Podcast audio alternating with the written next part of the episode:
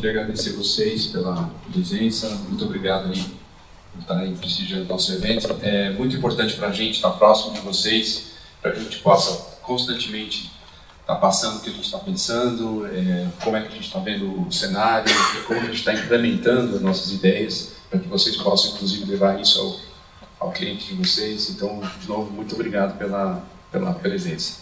Bom, começando aqui com o cenário, eu, eu, vou dar um panorama bastante geral, sem entrar em muito detalhe, porque eu acho que o que vai tornar bastante rica essa, essa, café da manhã é a interação entre a gente.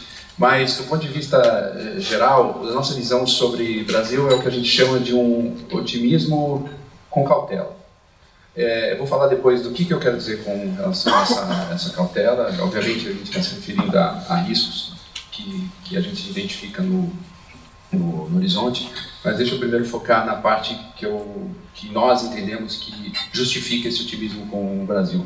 A primeira é, razão é que o baixo crescimento global, é, a gente tem visto isso desde, da, desde o final da crise econômica de dois, é, global de 2008, ele tem propiciado um ambiente de taxas de juros extremamente baixas. Isso é muito positivo para a procura por retorno é, ao redor do mundo e em busca de boas oportunidades de, de investimento. A segundo, o segundo é, motivo tem a ver com o ambiente político que se formou no Brasil desde o impeachment da, da presidente Dilma Rousseff a favor das, das reformas é, econômicas. Isso aconteceu lá no governo do, transitório do, do Michel Temer, que foi capaz de implementar uma, uma coalizão bastante ampla de, de apoio no Congresso e está continuando a acontecer agora no, no, no, governo do presidente Jair Bolsonaro, com um arranjo institucional executivo e legislativo bastante diferente daquele que a gente é, verificou durante o regime do o governo do presidente Michel Temer. Embora é, haja diferenças muito grandes na forma de gestão da relação entre o executivo e, e legislativo, o que a gente tem visto é que as reformas não deixam de avançar. Eu vou falar um pouco sobre isso também. E a terceira razão é que, a despeito da decepção com a atividade econômica que a gente vê desde o início da, da, da recuperação lá no, no, começo de 2017, uma recuperação muito lenta, é, muito aquém do que foi nos outros episódios pós é, recessão, a gente já identifica alguns sinais de que é, essa retomada pode estar ganhando tração. Então, eu vou falar sobre cada um desses, desses fatores. Bom, primeiro, é, a respeito da, do ambiente global de, de taxas de juros, eu acho que é, esse gráfico ele é bastante representativo do que eu estou dizendo. É um período bastante longo, desde o final da crise financeira de 2008, de quedas nas taxas de juros dos, das principais economias do mundo.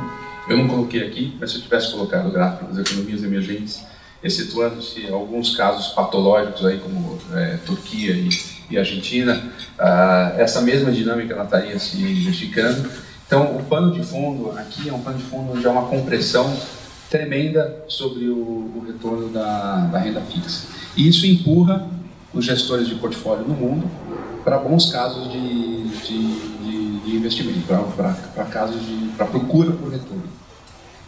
Ainda sobre esse tema, eu acho que é, essa tabela é muito emblemática. Ela mostra as taxas de juros das dívidas é, soberanas para diferentes maturidades, desde taxas curtas aqui do policy rate até as taxas de 30 anos, para diferentes é, economias é, maduras. Então a gente está vendo hoje que Suíça, Alemanha, é, Holanda, é, Suécia, Dinamarca, para qualquer maturidade que você olhe, você tem taxas de juros é, negativas nas, nas, nas, dívidas, ou seja, é, esses, esses, esses, países estão tomando dinheiro emprestado para os ultra longa prazo e no pleno emprego uma diferença bastante grande, isso cria um ambiente muito favorável para a inflação. Você não cria um ambiente que, aí, como o Luiz deve comentar mais à frente, quando ele falar sobre bolsa, não vai, não deve criar pressões sobre margens de empresas durante um bom tempo na pressões salariais de, sobre margens de empresas durante um bom tempo.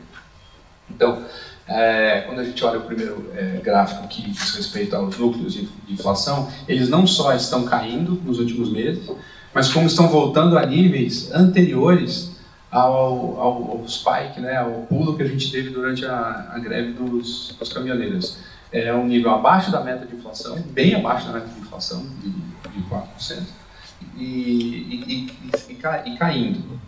É, o gráfico de baixo ele mostra a difusão, é uma maneira de você tentar identificar é, se essas pressões são, é, digamos, devidas a um componente ou pequenos é, componentes do índice ou uma coisa mais disseminada.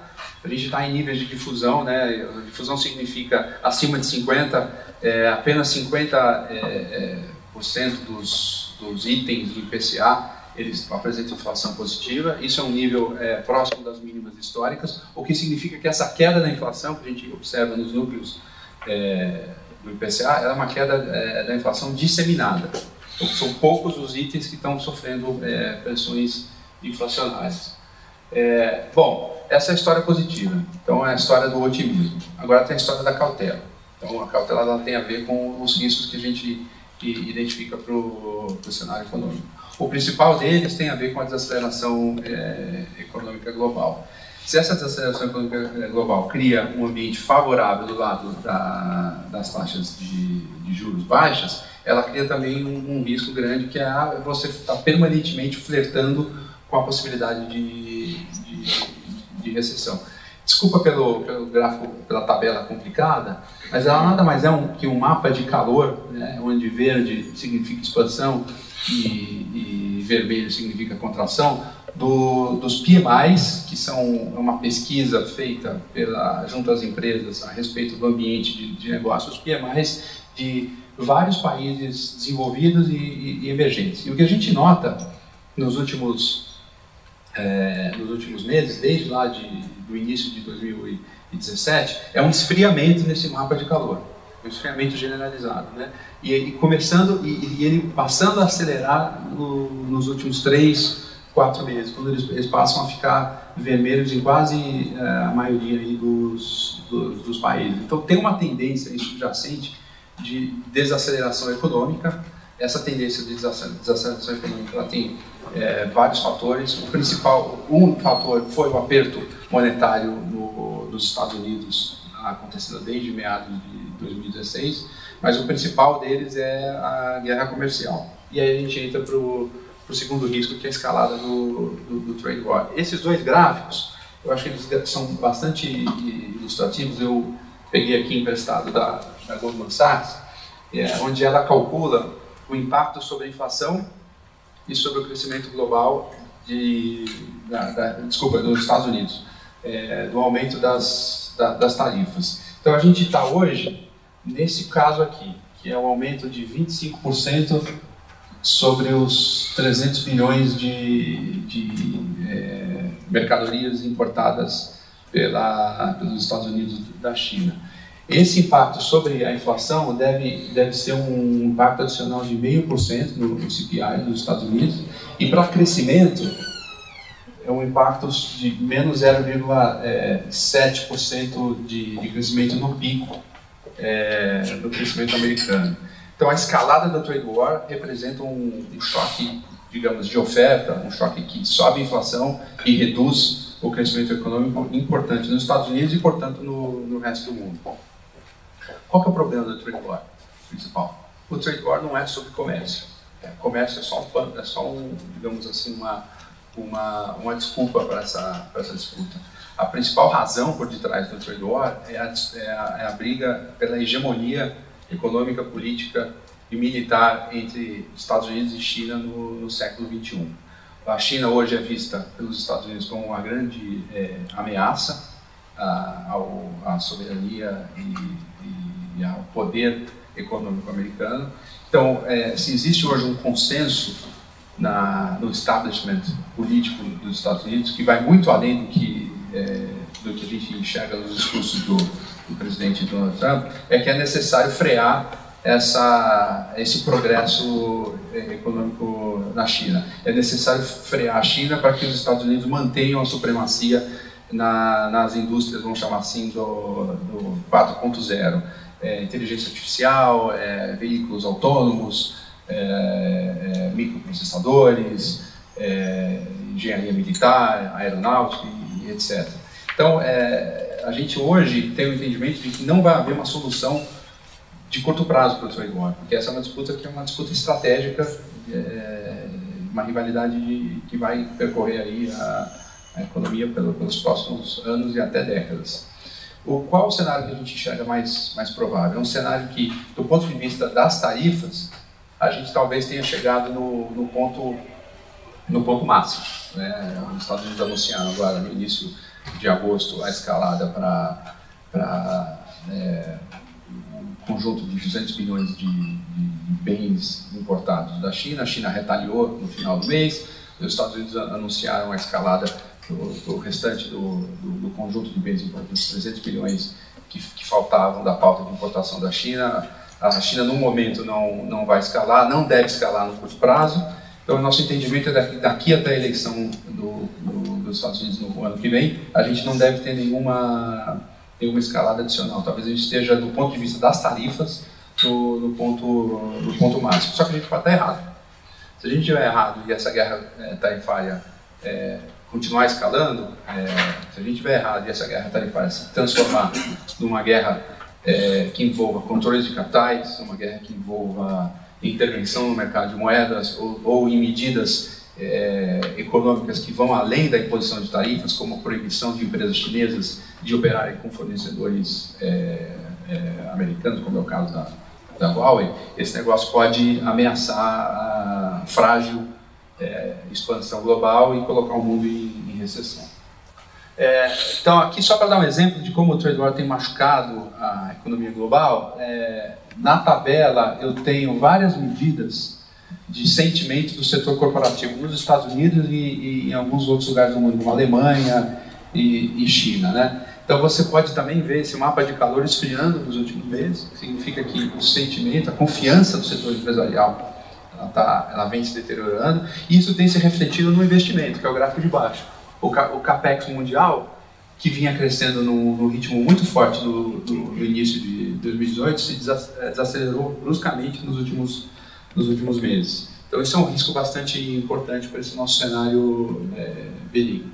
O terceiro risco é um risco é, doméstico. É, eu venho falando de sinais promissores no lado da, da retomada da atividade econômica, mas ela pode demorar mais do que Brasília consiga consegue aguentar. É, existe uma ansiedade em Brasília depois de cinco anos de, de, de crise econômica para se é, colher o fruto da, das reformas, o fruto do aperto fiscal, isso se traduzir em, chamam, vamos chamar assim, dividendos políticos. Ontem a gente viu é, na mídia um tema bastante polêmico é, que é a flexibilização do, do, teto de gastos. Hoje de manhã o, o, presidente Jair Bolsonaro negou que pretenda flexibilizar o teto, mas o que, que esse ruído reflete? Ele reflete uma ansiedade por recursos em Brasília para se poder fazer política. Né? Os ministérios, de fato, estão sofrendo com a redução dos, é, dos recursos para despesas de custeio e investimento. Os políticos precisam de recursos, não é, isso não é pejorativo, isso faz parte da função né, do profissional e do político.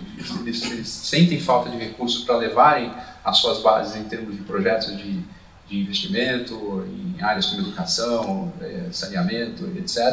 Então, isso é uma coisa que está deixando Brasília bastante ansiosa. Se o crescimento demorar para vir, o que a gente pode é, é, notar, que a gente pode temer, é uma tentativa de se é, adotar as medidas do passado que não deram certo utilização do teto, expansão de gastos e, e coisas do gênero. É. Essa, esse gráfico é um gráfico que a gente tem que ter em mente. O emprego está melhorando? Tá.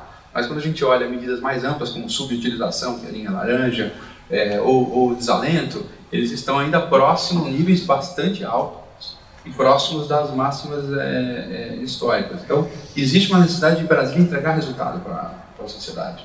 Então, esse é um risco que a gente tem que monitorar e a gente está bastante, bastante atento.